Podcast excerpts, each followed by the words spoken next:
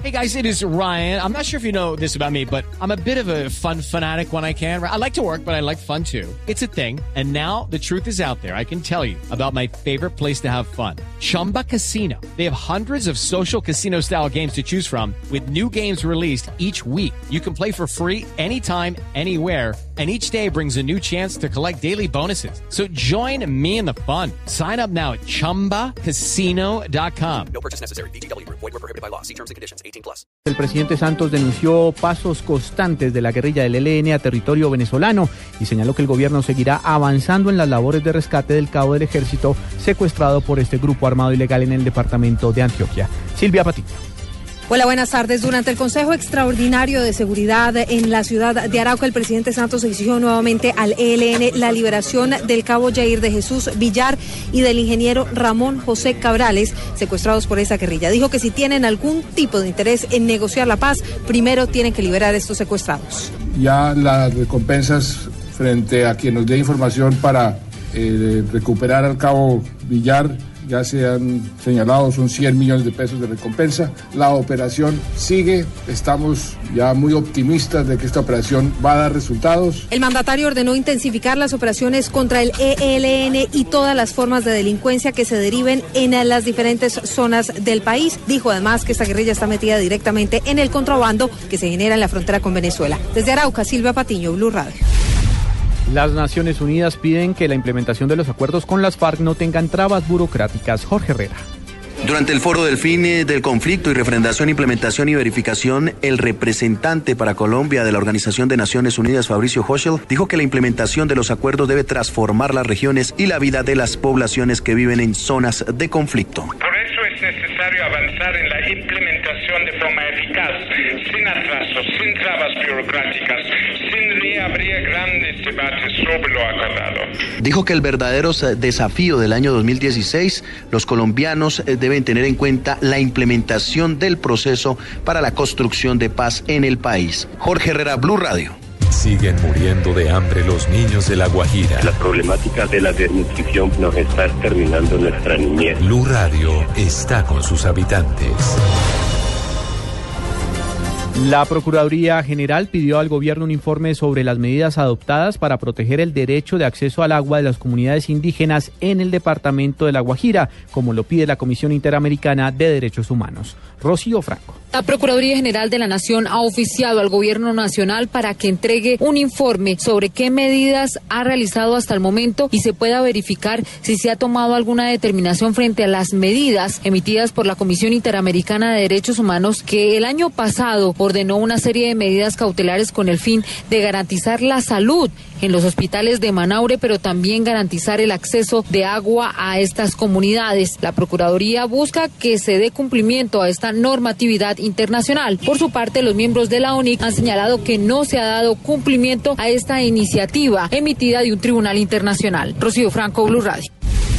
La Contraloría denunció que solo el 26% de los bienes incautados que están a cargo del Estado están registrados, pues no hubo entrega real ni material de los mismos. Marcela Vargas la Contraloría auditó la entrega de inventarios de la extinta Dirección de Estupefacientes a su nueva administración y estableció que no se ha logrado un levantamiento final de inventarios, pues no hubo una entrega real y material de los bienes. Según el órgano de control, esta indefinición genera excesivos costos de mantenimiento, pues en muchos casos los depositarios no rinden cuentas ni la entidad evalúa las que son sometidas a consideración. En estas condiciones de entrega de los bienes incautados, la Contraloría evidenció situaciones como bienes no ubicados, entregas no materializadas y bienes aún sin identificar, así como bienes sobre los que no se ha podido determinar si tienen medida cautelar registrada e incertidumbre contable que implicó imprecisión de los saldos de algunas cuentas para sus traspasos a las cuentas bancarias del Frisco. Marcela Vargas, Blue Radio. Falleció uno de los íconos de la radio en Colombia, el periodista Alejandro Nieto Bernal, hijo de Julio Nieto, también uno de los precursores de la radio en nuestro país. Acaba de trinar su hermano Andrés Nieto. Escribe lo siguiente, se llevó su corazón, lo más fuerte, se lo llevó su corazón, lo más fuerte y grande que tenía. Feliz viaje, nos vemos pronto, te quiero mucho. Informa Oscar Murcia. La radio normalmente ha sido un medio, diría yo, muy pasivo, a diferencia de otros medios que pueden evolucionar mucho más rápidamente y hacen cambios de una forma más veloz. Nosotros no, porque la radio es un, es un medio de comunicación que se debe a los, a los hábitos. Esta es la voz de Alejandro Nieto Molina, periodista colombiano quien falleció en las últimas horas en la ciudad de Miami, en los Estados Unidos. Nieto Molina había sido nombrado gerente general y vicepresidente de Univisión Radio en las últimas semanas después de haber estado con la cadena Prisa en España. Nieto Molina sufrió un infarto cuando se encontraba en la ciudad de Miami.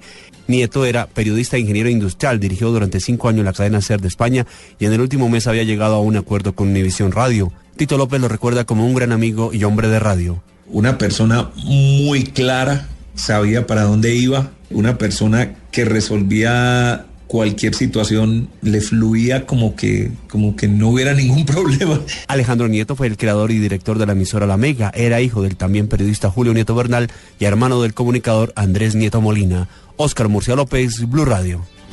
A esta hora hay inconvenientes en el aeropuerto del departamento del Chocó por un incidente con un avión de la Fuerza Aérea. El reporte lo tiene Byron García. Juan Camilo, buenas tardes. Retrasadas se ven hasta ahora las operaciones aéreas en el aeropuerto El Caraño de Quibdó, producto de un incidente con un avión que bloqueó la pista de aterrizaje. Según lo confirmó el secretario de Gobierno del Chocó, Alexander Mosquera, se trata de un avión tipo Hércules de la Fuerza Aérea que al momento de aterrizar presentó problemas en el tren de aterrizaje y quedó en medio de la pista. Sí, en el momento el, el aeropuerto se encuentra cerrado. Eh, tengo, tengo información de manera extraoficial que es un avión Hércules que una, un avión Hércules de la Fuerza Aérea Colombiana que al momento pues de tocar pista una de sus llantas como que quedó averiada y entonces eso es lo que mantiene el aeropuerto cerrado desde las dos y media de mediodía y pues estamos a espera de que se retornen las actividades normales del mismo. Vuelos desde Medellín y desde otras regiones del país se han visto retrasados debido al inconveniente que aún no ha sido solucionado en el terminal aéreo de Quibdó. En Medellín, Byron García, Blue Radio. En información internacional, Estados Unidos espera enviar un sofisticado sistema de defensa antimisiles a Corea del Sur tan rápido como sea posible, así lo acaba de anunciar el Pentágono un día después del lanzamiento de un cohete por parte de Corea del Norte que provocó una condena de la comunidad internacional. Y ahora en Blue Radio, la información de Bogotá y la región. En noticias del centro del país fue identificada la sexta víctima del llamado monstruo de Monserrate. Nos amplía la información María Camila Orozco. La sexta víctima de Freddy Valencia, conocido como el monstruo de Monserrate, fue identificada como Jessica Lorena Urrego Portillo, de 32 años de edad. El Instituto Nacional de Medicina Legal y Ciencias Forenses de la Fiscalía logró su identificación mediante el cotejo de ADN. La semana pasada también fueron identificadas otras dos víctimas de este hombre, pero aún quedan cinco mujeres por identificar. María Camila Orozco, Blue Radio.